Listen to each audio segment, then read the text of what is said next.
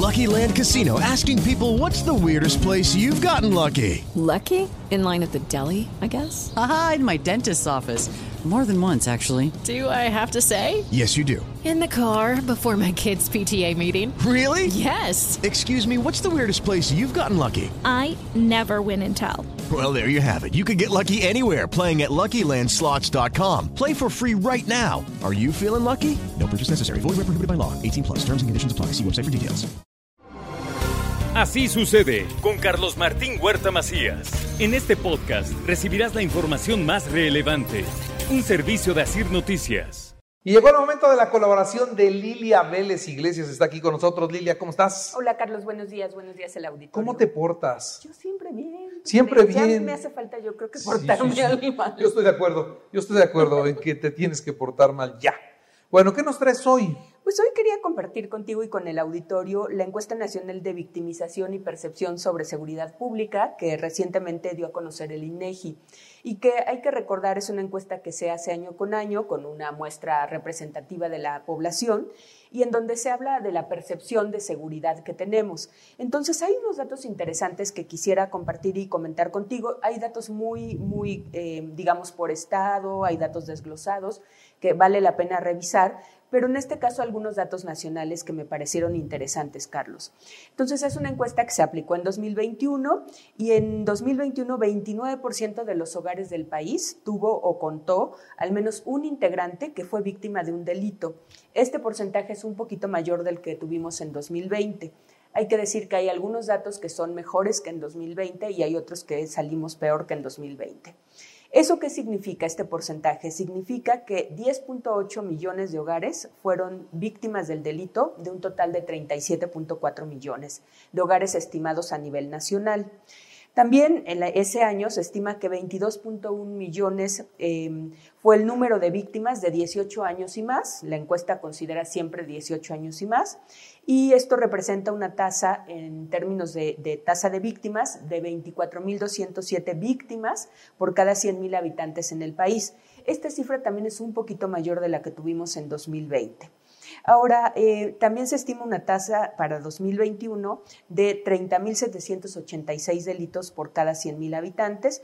En este dato sí no hubo un cambio estadístico con respecto al año anterior, o sea, 2020.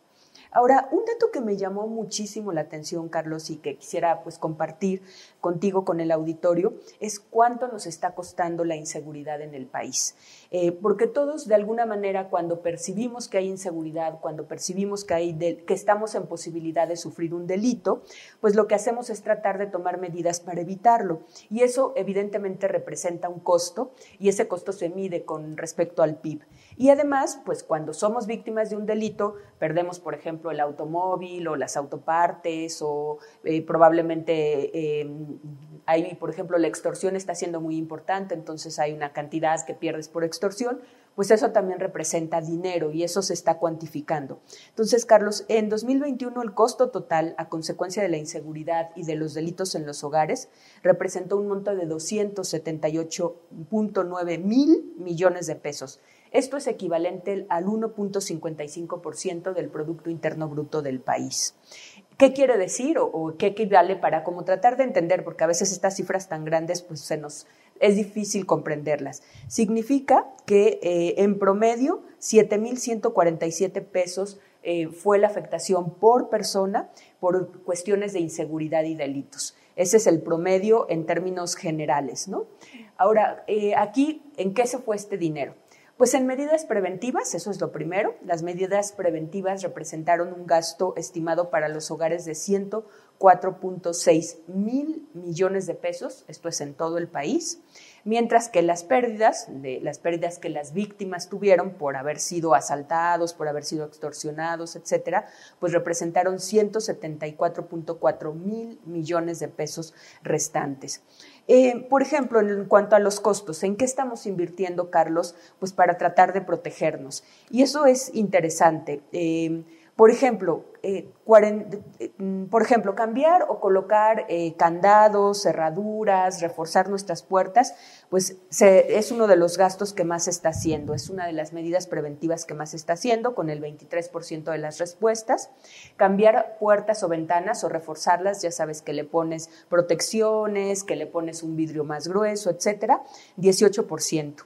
Colocar rejas o bardas en las propiedades, 13%, y organizarte y realizar acciones conjuntas con tus vecinos, por ejemplo, ponerse de acuerdo, poner una alarma vecinal, etcétera, 10%, y también comprar un perro, comprar un perro de estos que están entrenados, que son bravos y que de alguna manera, pues, si alguien se mete, a, por ejemplo, una casa, un negocio, pues puede avisar. Eso también fue el 4%. Entonces, eh, este tipo de medidas, pues, son las que de alguna manera eh, están significando gastos importantes para las personas.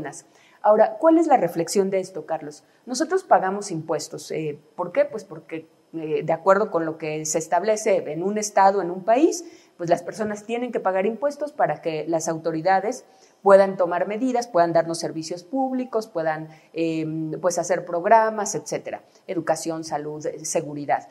Entonces, esto significa que cuando nosotros gastamos más, pues de alguna manera tenemos como una doble tributación o un, doble pago de impuestos. Por un lado pagamos impuestos, pero por otro lado tenemos que desembolsar dinero de nuestros bolsillos para tratar de protegernos. Y en ese sentido podemos hablar de que hay un Estado que no está cumpliendo con su trabajo, con su tarea fundamental. La tarea más importante de un Estado es garantizar la seguridad de sus ciudadanos. Y cuando esto no ocurre, pues entonces el ciudadano tiene que tratar de protegerse. Entonces ahí tenemos un tema importante, está siendo pues relevante para las empresas, está siendo relevante para las personas, para las eh, familias, estos gastos que estamos pues teniendo que hacer para tratar de protegernos. Ahora, otro dato que me pareció interesante, Carlos, y, y, que quisiera compartir con ustedes, es que en 15.6 millones de delitos estimados en esta encuesta, la víctima estuvo presente. ¿Qué quiere decir? Pues que cuando, por ejemplo, se metieron a la casa, había, ahí estaba la familia o estaba un miembro de la familia, lo mismo en, el, en, una fábrica, en una empresa, o bien que ya se está, por ejemplo, asaltando pues un restaurante, un comercio, pero hay personas ahí. Entonces eso ya no inhibe el que de alguna manera pues estén eh, siendo víctimas del delito. Ahora, ¿cuáles fueron los delitos eh, más importantes o los que más se, reportaron? Primero, robo o asalto en la calle o en el transporte público. Ese es el mayor eh, delito que se reportó. De los 28.1 millones de delitos asociados a 22.1 millones de víctimas, em, este fue el que más se reportó con el 21%.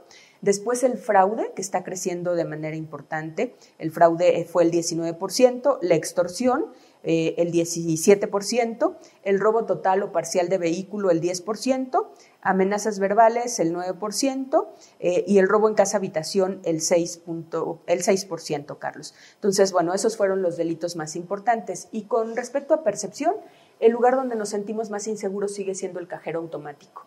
Eh, cuando uno va a un cajero automático, pues normalmente siempre tienes como la sensación de que algo puede pasar, entonces ese es el que se reporta como el lugar en el que más se siente insegura la gente y pues especialmente si es domingo, si es en la noche, la gente está tratando de evitar pues estar en un cajero automático por el riesgo o por el temor a ser asaltado, Carlos. Caray.